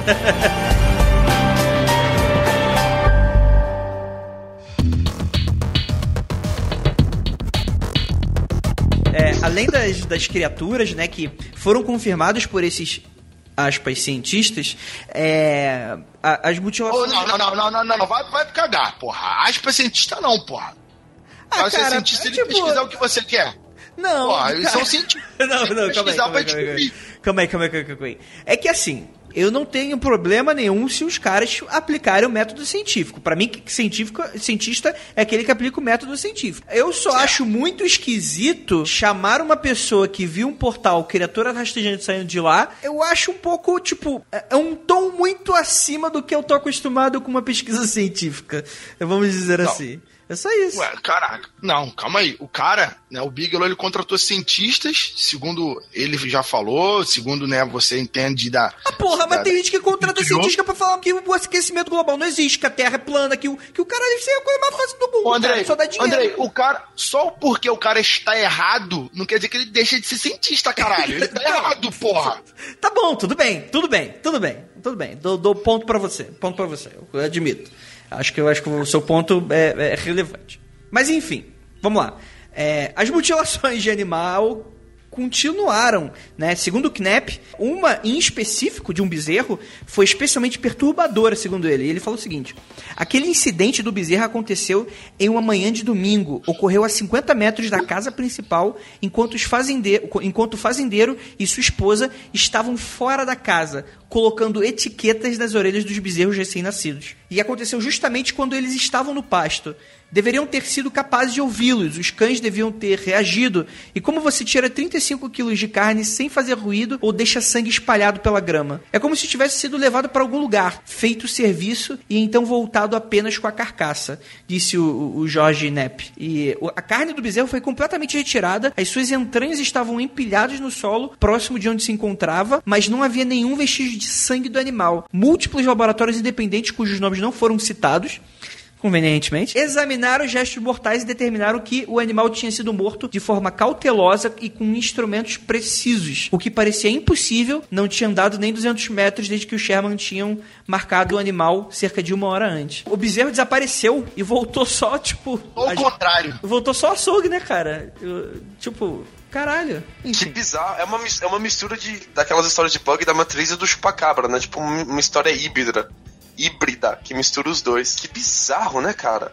Cara, e, e uma coisa interessante é, é, sobre o incidente dos postes. O NEP, ele fala que teve um incidente em que o NIDS ergueu três postes de telefone com câmeras na parte superior. Porém, alguma coisa, seja lá o que fosse, subiu, arrebentou as câmeras, arrebentou tudo, outra câmera que tinha uma visão do poste de telefone no momento em que isso aconteceu também foi arrancada, seja lá o que fosse, era completamente invisível, quase em uma declaração de que não queremos ser observados, segundo ele. Olha que, que bizarro, é, como todo esse episódio, inclusive. Cara, essa- é, essas criaturas, elas parecem, né, relato de criatura em forma de hiena, criatura em forma de lobo, criatura em forma de, de que parece o pé grande, o macaco. Um, um negócio meio, é, sei lá, ou pessoas de outra, de outra realidade que são em forma desses bichos, ou são animais criados com inteligência para obedecer, ou são máquinas trabalhadoras. Cara, é, é muito esquisito porque ah, os animais, sabe? Quando você tem esse tipo de coisa, tipo na Discovery, coloca uma câmera na natureza para filmar os animais na África, os animais na floresta amazônica, sei lá o quê. Os animais geralmente, ainda mais onças, por exemplo, não comem a câmera gratuitamente. Dão uma mordiscada ali, ok, largam de lado se for o caso e pronto. Mas Cara- esse tipo de, de seres, eles vão ali especificamente para danificar. Se esses relatos são reais, é, é muito impressionante. É, eu acho que vale lembrar aqui que o, o Nep, ele é um mega apresentador. Ele é host de rádio, ele era jornalista famoso, ele ensinava debate e ah, discurso público na Berkeley. Ele trabalhou muitos anos para a PBS. E mais ou menos ali no final da carreira dele, quando ele co- começou a passar de 85 mais ou menos, ele tomou um, um rumo totalmente UFO, Área 51, a- essa parte toda da History Channel que, de, que meio mais galhofa, assim, sabe? É, ele foi o NEP, inclusive, e os programas do NEP que vão dar origem a vários desses documentários, programas periódicos semanais de documentários em ah, canais que antes eram mais educativos, como a própria History e a Discovery, que não tinha esse tipo de material antes, né? Eles olharam, olharam para o sucesso dos programas do NEP e falaram, nossa, a gente tem que fazer igual, que isso dá audiência. Então ele pariu esse tipo de gênero de jornalismo mais sensacionalista, assim, né? Então não tô tirando o crédito dele, só tô dizendo que o cara, ele era um cara conhecido de procurar esse tipo de história, assim. Então, tipo, ela não é só a, a, a primeira, nem a última que o, o Nep vai achar. Se, se vocês quiserem ver, acho que tem o programa dele no YouTube, inclusive, é bem galhofa, mas pá, estilo de programa bem nove, 1995, assim, sabe? Vamos lá. Como é que tá o rancho atualmente? Ele pertence agora a Adamantio Real Estate, que é do estado norte-americano de Delaware, que além de ser a dona do, do rancho, ela tem desde abril de 2016. E de acordo com Thomas Winterton, um morador dessa cidade de Roosevelt, e que representa localmente essa imobiliária devido a um propósito comercial, segundo ele. O proprietário da Adamantium Real Estate deveria permanecer anônimo. Cara, isso tem muito cara de laranja, tipo, tem muito cara de, de alguma empresa de fachada e estão fazendo alguma coisa muito bizarra lá dentro, não tem não? É, mas, mas Ele- isso aí e, mesmo. o no- e o nome e o nome é Adamantium ainda, que é aquele metal da, da Wolverine, Marvel. É, é o metal do Wolverine, um metal que não existe de verdade. E não só isso, mas eu vou dizer que Quem disse que não existe? Não existe, não existe na Terra. Em fevereiro de 2017, no dia 15 de fevereiro, a Adamantio patenteou a marca Skinwalker Ranch. ah, em- am- ambos no meio jornalístico, para trademark de música, trademark de filme, que aqui nos Estados Unidos tem categorias diferentes de trademark, né? E trademark também de parque de diversões. Então vem aí algum tipo de atração turística, cara. Pronto, a área que era mega bloqueada, mega fechada, vai virar Disney. Disney pra ufólogo e, e Disney de galera portal, né, freak. cara? Montanha russa Não, vai passar calcula- dentro da montanha Não. de verdade, né, cara? Calcule, calcule que tudo bem, diminuiu os acontecimentos e tal, vou transformar ali, já que tem muito apelo popular. E vai que essas porra começam a acontecer de novo com a galera no- nos hotéis, no parque. Puta que pariu, aí fudeu, meu irmão. Quantidade de vídeo que apareceu na internet seria loucura. Sim, com certeza. Só um segundo, Andrei. Deixa eu sacar do bolso aqui um artigo científico que eu achei Eita, sacou do bolso. um artigo científico que é só relatos de, de advogados que chama Power Lawyers de 2017. Ele é um artigo, artigo que apesar de ter sido publicado em um jornal, um jornal acadêmico, um periódico acadêmico, ele é um, um, um artigo recreativo. A gente tem arquivos recre- recreativos também dentro da, da academia, que é mais por brincadeira, assim. Que são relatos de diferentes advogados falando sobre os trabalhos perigosos deles. as coisas mais perigosas que eles fizeram na vida. Ah, e tem, dentro desse artigo, tem um cara que uh, tem um advogado que ele não quis identificar o nome dele, mas que ele disse que ele trabalhava para essa empresa, para Damantio Real Estate, e que ela teve que ir no rancho do Skywalker fazer alguma coisa relacionada a essa patente que eles estavam fazendo. E ele disse que nessa, ele passou uma noite lá só, e ele nunca mais vai voltar lá porque ele ouvia barulhos e ele viu avistações no céu também de noite. Então. Não, mas isso, isso é, é, é, tipo, é um, é um paper sério? Não, é um paper recreativo. São. Uh, esses papers recreativos uh, são papers opinativos papers de piada. Eles são nos periódicos de verdade, mas são os acadêmicos, sabe? Ah, tá. Uhum. É o jeito deles de fazer piada, de, de tirar sarro, Entendi. de brincar. Que deve ser muito é um engraçado dentro do meio acadêmico. Exato. Piada de, de cientista, cara.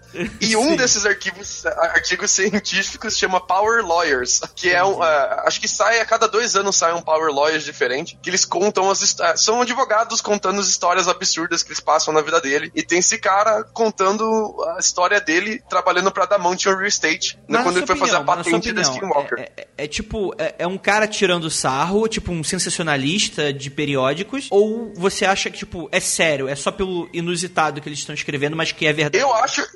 Eu acho que na cabeça dele é sério, sabe? É um, é um tipo de periódico que não tem nenhum. Esse tipo de artigo não tem nenhuma citação, não vale para nada, não, não é vinculado pela mídia, ninguém sabe, ninguém, não tem nenhum jornal, nenhum blog, nenhum, nada mencionando isso. E eu acho muito difícil alguém ter, sabe, sacado essa história do nada e colocado lá. Vou inventar uma história relacionada com essa empresa que acabou de nascer sabe? Eu acho muito aleatório, assim. Eu acho que realmente teve um advogado que foi lá e passou uns mal bocados de noite. A, agora, se, se, se, o, se, o, avistamento que ele tá falando que ele viu é verdade ou não, não tô dizendo isso.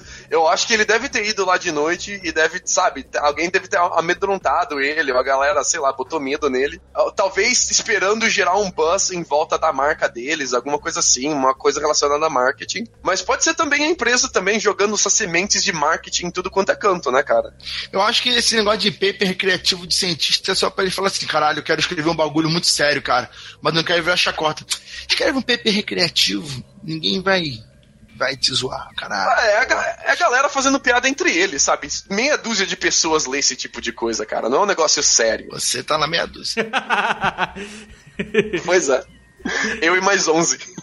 Enfim, é, só pra gente não. Eu sei que vai ter gente que vai me encher a porra do meu saco não falar, então eu vou falar sobre o filme. Tem um filme que saiu em 2013 chamado Skinwalker Ranch, né? Que é um filme de terror em que ele. Enfim, é ficção, tá, gente? Só que ele tem aquela pegada mockumentary, que, seria uma equipe de pesquisa tentando investigar os fenômenos paranormais e toda aquela coisa de o que está sendo filmado e mostrado para você é o que estava na câmera deles e, tipo, como se as câmeras fossem achadas depois. Do... Exatamente, nessa pegada. Só que assim, se você for, for, for, ver, não, não fica com, tipo, achando que é bruxa de Blair porque tem coisa tremida, não. É, é, é um bom. Tipo, tu não vai sair enjoado nem nada. Então, é, isso afeta muito pouco na questão do filme em si. Os efeitos especiais, eles são, assim, são muito caídos, então já deixa avisado. E faz parte da, dessa estrutura bruxa de Blair, cara. Tipo, não vai esperando muito mais do que isso. Então tu já sabe o começo, tu já sabe o meio, tu já sabe o final. É, mas é muito interessante porque é, é, eles abordam é, alguns desses fenômenos e encaixam dentro da história. E, e obviamente, eles manipulam, enfim, forçam e, e, é uma ficção, né? Então, na verdade, lá moraria um fazendeiro em que o filho dele desapareceu.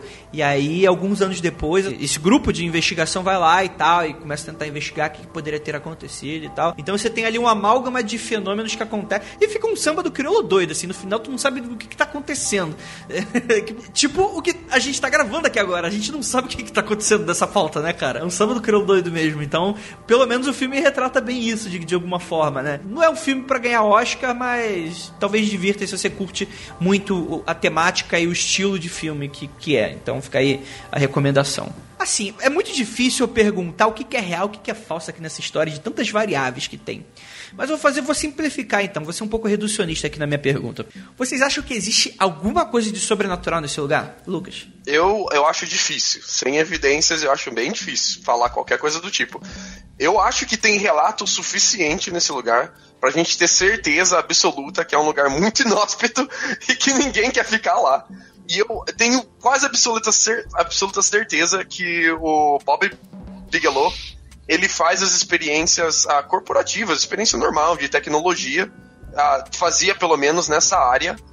E, e, é só por isso mesmo, porque ele é um entusiasta, ele gosta desse tipo de coisa, ele fica lançando essas histórias no ar. E você tem esse tipo de jornalista que gosta de fazer esses programas mais sensacionalistas, tipo o Cap, que pega essas histórias e vai aumentando, vai adicionando, vai expandindo. Mas eu acho, sabe, que a, a parte de dos uh, indígenas com a parte da, da fazenda, com a parte do Bigelow, elas são coisas separadas. São uma pessoa vai ouvindo da outra e vai adicionando histórias delas, mais relacionadas ao tempo delas. Ah, você pode ver que quando você não tinha história, por exemplo, de chupacabra na época dos índios e na época do, do fazendeiro, do Sherman. Essas histórias vão vir depois, vão vir quando o chupacabra vira uma história mais famosa, lá em 95. Você não tem muita coisa de ah, espaço e coisas sobrenaturais até o, o chegar perto da era que o Bigelow vai lá e compra o lugar você não tem coisas relacionadas a outra dimensão até quando o Bigelow já é o proprietário. Então, a cada pessoa que vai passando lá vai adicionando a mitologia do lugar, a todo esse corpo de mitos, o lore dessa fazenda. E eu acho que ela não acabou ainda, cara, que a gente ainda vai ter muitos relatos e muitas histórias legais saindo dali e que tomare que o, que o podcast dure muito tempo ainda pra gente ficar, sabe, daqui dois a três anos faz, revisitar essa fazenda e ver quais histórias novas saíram de lá, cara, porque deve ser muito legal. E você, Rafael? Ah, rapaz, eu tenho certeza absoluta agora de que, que é algo sobrenatural no sentido de ter fantasma. Creio que. É porque pra você portal algumas... não é sobrenatural. O disco é normal. Tipo, tu olha pra. Pô, normal. Não, não, não. não. Mas aí que, que tá, André. Aí que tá, André. Se a gente tem gente que fala que sobrenatural exclusivamente quando tá falando de alguma coisa fantasma, espírito, anjo, demônio, essas coisas. Se ele tá falando de tecnologia alienígena, não é sobrenatural, é tecnologia. Tá bom. É, então, assim. Eu não sei como é que sua mente funciona, mas ok, vou concordar pra gente seguir. Como, como eu já falei em algumas coisas, para mim, essas coisas são tudo uma coisa só, tá? Só depende de quem tá contando a história, de que momento tá contando a história e qual é o fato que a pessoa vai. Aqui a pessoa vai atribuir. Sim, eu acho que tem alguma coisa sobrenatural ali acontecendo.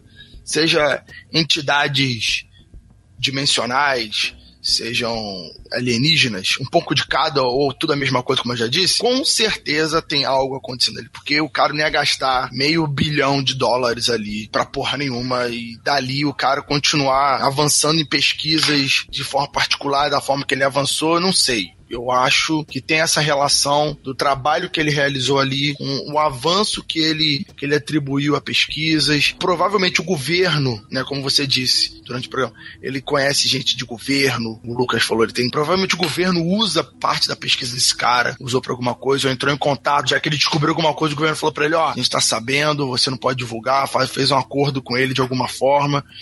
E eu tenho certeza que esse, esse local está sendo usado secretamente de forma mais branda agora, ou já foi usado muito para pesquisas e tem uma base subterrânea ali, seja humana ou, ou humana alienígena rolando ali. Tem, tem, tem coisa ali, cara. O chupa cabra veio de lá e caiu ali no, em Minas Gerais. Tá bom. É, vamos lá, é, minha opinião. Cara, é muito legal essa história, né? É, de maneira geral, assim, eu vou falar que eu concordo em parte com o Lucas, em parte com o Rafael. Eu, eu que, que, surpresa, né, gente? Que, mas que surpresa, né, gente? Eu não tô nem surpreso. Nossa, mas eu sou um cara que não é nem um pouco previsível, né? É, mas assim, eu vou, eu vou tentar dar, um, dar uma luz aqui, que é, que é o seguinte. Assim, eu acho que tem muito exagero. Tem. Eu acho que 95% é tudo exagero. Só que eu acho que para você ter tantos relatos que vão desde os indígenas até esse momento, e assim, eu não discordo com o Lucas que a empresa lá, comprou, queria se aproveitar do marketing e começou a criar algumas histórias. Eu não, não, não, não, discordo disso, não. É, é, só que eu também não descarto a possibilidade desses relatos de vizinhos, desses relatos de outras pessoas que moravam na região, porque é uma região muito grande e tem cidades próximas que também têm relatos sobre esse tipo de coisa. Então ele já era um lugar que ele já tinha uma fama meio esquisita, né? E é muito interessante sobre esses locais do nosso mundo em que nós atribuímos é, fenômenos esquisitos, às vezes, tipo, esses fenômenos que a gente citou aqui nesse podcast, eles são muito claros, né? Eles são muito, né, um portal que sai criatura, né? Um bicho esquisito que fica invisível, cachorro de sobretudo, né? Cachorro, cara, Cachorro de sobretudo, né, cara? Vai tomar no cu o cara que inventou uma porra Ué, é, foi isso Mas, que eu tô enfim. falando. O cara viu várias coisas do tipo, cachorro sobretudo deve ser a, raça alienígena de outro Tá, local. Tá bom, tá bom. Fica aí, calma. Deixa eu terminar. É, é, mas o que eu acho é que toda vez que acontece marcar certos locais, às vezes eu acredito que possa ser ali ter realmente um fundo de verdade, né? E eu gosto muito de brincar com um pouquinho fora da caixa. A gente fala sobre ufologia, a gente acaba falando sobre fantasma, a gente acaba falando sobre criptozoologia. A gente quase nunca acaba abordando sobre criaturas dimensionais, né? E eu gosto muito dessa explicação. Quer dizer, é, você imaginar fisicamente que um disco voador saia de Alpha Centauro e chega aqui, é, é, depois de muitos milhares de anos-luz, fica um pouco, né, pra nossa mente humana que vive até 80 anos no máximo, e eu tenho certeza que eu não vou durar 40. tipo, é, é- é um pouco absurdo, né? Mas se a gente for pensar que talvez a ciência, ela, beleza, é- ela não comprovou é, dimensões como a gente pensa e é abordado na ficção científica, mas um vestígio de alguma coisa, sabe? E de. E, e talvez possa ser algo assim, né? Tipo, sabe aquele filme Os Outros? Cara, e se a gente vive, tipo, numa realidade tipo Os Outros e, e a realidade, o tecido da realidade é mais fino ali naquela região e você tem uma Exatamente. outra dimensão tentando se comunicar ou tentando investigar, fazendo fenômeno, tipo, você imagina em algum lugar, tipo, daqui a 100 anos, às vezes até menos, 20 anos, os cientistas constroem um LHC muito esquisitão pra investigar outras dimensões e a gente começa a bater na portinha dessa outra dimensão e nesse outro local, é, é, as entidades que vivem lá, é, elas veem fenômenos bizarros que acontecem. É, é, eu acho que é divertido pensar nesse tipo de possibilidade, né? É, ô, Andrei. Da nossa criatividade. O, aquele seriado Fringe, eu, eu já vi até, até a quarta temporada, é um seriado maravilhoso. Tem um pouco disso. Ali tem duas dimensões, né? E uma estuda a outra. Tem um lance desse. Um, um vê a outra, mas o outro não vê uma. Tem um pouco disso também. Exatamente, muito legal. Então fica aí, então tipo, fica aí meu humorismo novamente, né? Como- não poderia deixar de ser. E a gente encerra mais um episódio desse Mundo Freak Confidencial. Bem, mensagens finais, pessoal. Lucas Balaminuti, muito obrigado pela Um participação. abraço pra todo mundo que ficou ouvindo com a gente, um beijo pra vocês e eu volto daqui a pouco ou não. Ou não, né, cara? Você pode ser raptado por alienígenas marxistas, reptilianos, globalistas que, enfim, conspiram com a Terraplanistas. Sim. É, E também, muito obrigado, Rafa Jacauna. Rapaz, eu tenho que falar aqui que quando o programa fica com pouca gente assim, eu gosto mais de gravar. Por quê? Por quê? Porque as pessoas aqui são pessoas que gostam de ouvir, posso falar, não fico três horas tendo que explicar sobre que o demônio existe. Porra, eu sei que o demônio existe, entendeu? Se- se- enfim, deixa o programa que passou passado. Eu tô meio revoltado com aquele programa ainda. Um abraço. Ai, meu Deus. Caralho, o Rafael ele é revoltado com absolutamente tudo, cara. Com tudo ele quer fazer motim com os ouvintes. Já, já perceberam, ouvintes? Com os, com os ouvintes, olha só, olha só, os ouvintes, Andrei, gostam mais de você e puxam mais seu saco. Eu não quero fazer motim com, com os ouvintes nada, tá? motim com os Ah, ouvintes. dá pra ver a casa do. a fazendinha do Sherman, daqui do Google Maps, os destroços da, da casinha deles, cara. Que bizarro. Que pensei que tu ia falar daqui, pensei que tu ia falar daqui da minha casa. Falar, ai caralho, eles estão morando em cima do morro. Inclusive tem um bicho, se, tipo, abrindo a janela agora, né? E acaba a gravação. Enfim, galera, eu acho que é isso. Muito obrigado pela participação de todos vocês. Muito obrigado por estar ouvindo mais um episódio do Mundo Freak Confidencial. E aquilo, não olhem para trás. Porque um portal dimensional se abriu. E aí, quem surgiu? Ele mesmo. O Sacanagem, vou bipar isso. Tirou, tirou. Por essa, por essa ninguém esperava, né? Não.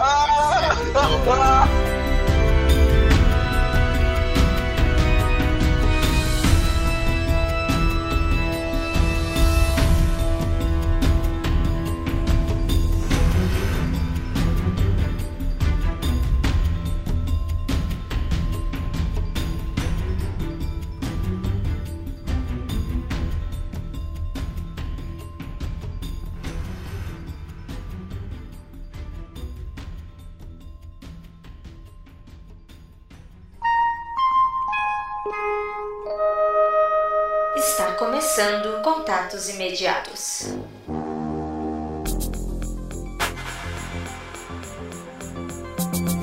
chegamos aqui agora na área de recadinhos do Mundo Freak Confidencial, que é o momento de contatos imediatos. Muito obrigado por você ficar até aqui e por acompanhar nosso episódio. Vamos ler ali o, os comentários e o feedback do episódio número 159, que foi sobre Constantine. Eu gostaria de agradecer muitíssimo, foi um episódio muito elogiado, muito compartilhamento, muita gente empolgada, falando, nossa, eu nunca imaginei que vocês fossem fazer, é o meu sonho e tal, agora você tem que fazer sobre Preacher e sobre... Sam." Eu, Calma, gente, calma. a gente trata a cultura pop com muito cuidado e a gente tenta não deixar muito, muitos episódios seguidos sobre cultura pop, mesmo que tenha a ver com tema do mundo freak, porque a gente sabe que tem algumas pessoas que não é o que elas curtem, né? Então, se você percebe, eu acredito que todo mundo já percebeu que a gente tenta não colocar temas parecidos na mesma semana, né? Em semanas é, uma atrás da outra.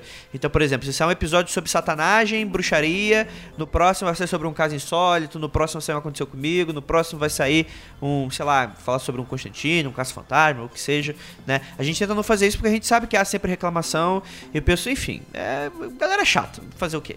E, mas eu- a gente gosta de falar sobre todos esses assuntos e eu acho que também é importante, né? A gente deixar o, o- o- variar um pouquinho com relação aos temas e tudo mais. Então, agradecer a todos vocês que gostaram do episódio. Preacher, não sei, não conheço, quadrinhos não não são minha área de verdade, monstro do pan. Cara, eu sei muito pouco assim, eu arranho muito Constantine, sei um pouco mais de Hellboy, mas também assim não sou nenhum especial, não me considero ao menos, cara. Minha parada é mangá, quadrinho não é comigo, cara. Eu, como toda aquele dos anos 90, é, é o mangá que eu sei. Em breve talvez saia um episódio sobre é, coisas escabrosas do terreno oriental.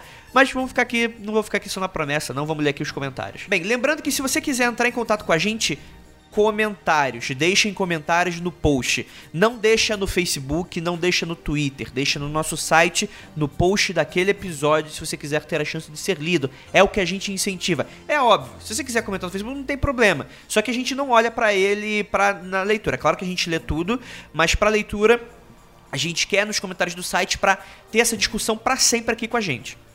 Tá bom, gente? Então, André, posso mandar e-mail? Pode, se for coisas relacionadas, sei lá, um aconteceu comigo, se for um puxão de orelha que você quer dar em off pra gente, se você quer pedir algum orçamento, alguma coisa, que você sabe que é meio em off mesmo, aí você manda e-mail, contato arroba mundofreak.com.br, você pode falar com a gente e tal, pode conversar com a gente, a gente lê tudo, e é isso. Se você quiser mandar um contato, o, o aconteceu comigo, uma história, lembrando, assunto aconteceu comigo, e aí o tema do aconteceu comigo, sei lá, espiritualidade, ufologia, paralisia do sono, b- b- satanagem, criptozoologia, vi um, vi um chupacu de Goianinha aqui na minha cidade.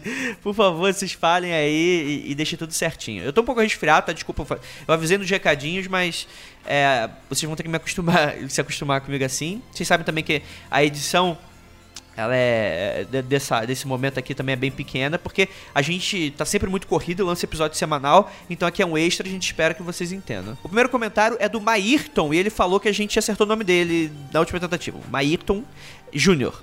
Que ele falou o seguinte: depois desse cast, a esperança de ver um Sandman só aumentou. Um episódio desse seria ainda mais foda do que um sobre Hellblazer. Acho que tem espaço até para um sobre sistemas mágicos da Vertigo. Entrando Sandman, Hellblazer, Monstro do Pântano, Livros da Magia, Preacher, Lucifer e muitos outros. Não acredito quando eu vi meu comentário. Hahaha. Bem, Maerton, muito obrigado. E como eu falei inicialmente, eu não tenho muitos planos pra isso. Eu, eu não, eu não sou entendedor, tá bom, gente? Então eu tenho muito medo, eu sempre piso em ovos quando a gente vai gravar sobre temas que eu não entendo. Na verdade, eu não entendo sobre nada que a gente grava, mas pelo menos não é zero. Eu, eu sei mais ou menos alguma coisa, eu tento estudar um pouquinho. E, e às vezes quadrinhos é algo que demora muito pra você estudar sobre, você tem que ler a parada toda e tal. Então eu, me sinto um pouco desconfortável gravando, né? Constantino eu tive que ler várias coisas pra gente começar a gravar.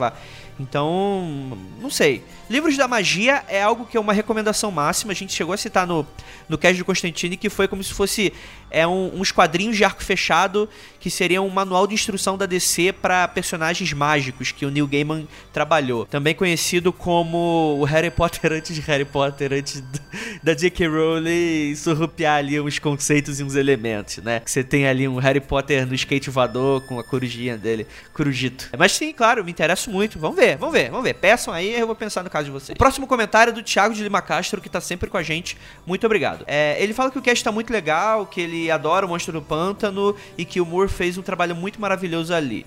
E tal. Ele comenta mais um pouquinho e ele faz uma recomendação muito interessante, que é de uma história chamada Abraça-me, que do inglês é Hold Me, que é também escrita pelo Neil Gaiman, a gente tá falando dele aqui bastante nesse, nessa leitura, que é sobre o Constantine. É uma. Cara, é, é um one shot, é isso. É um one shot do Constantine, pelo que eu lembro. Não são dois, três, quatro, cinco. Não, é uma revistinha só e que a história termina nela ali. E, cara, é uma revista muito legal sobre um espírito.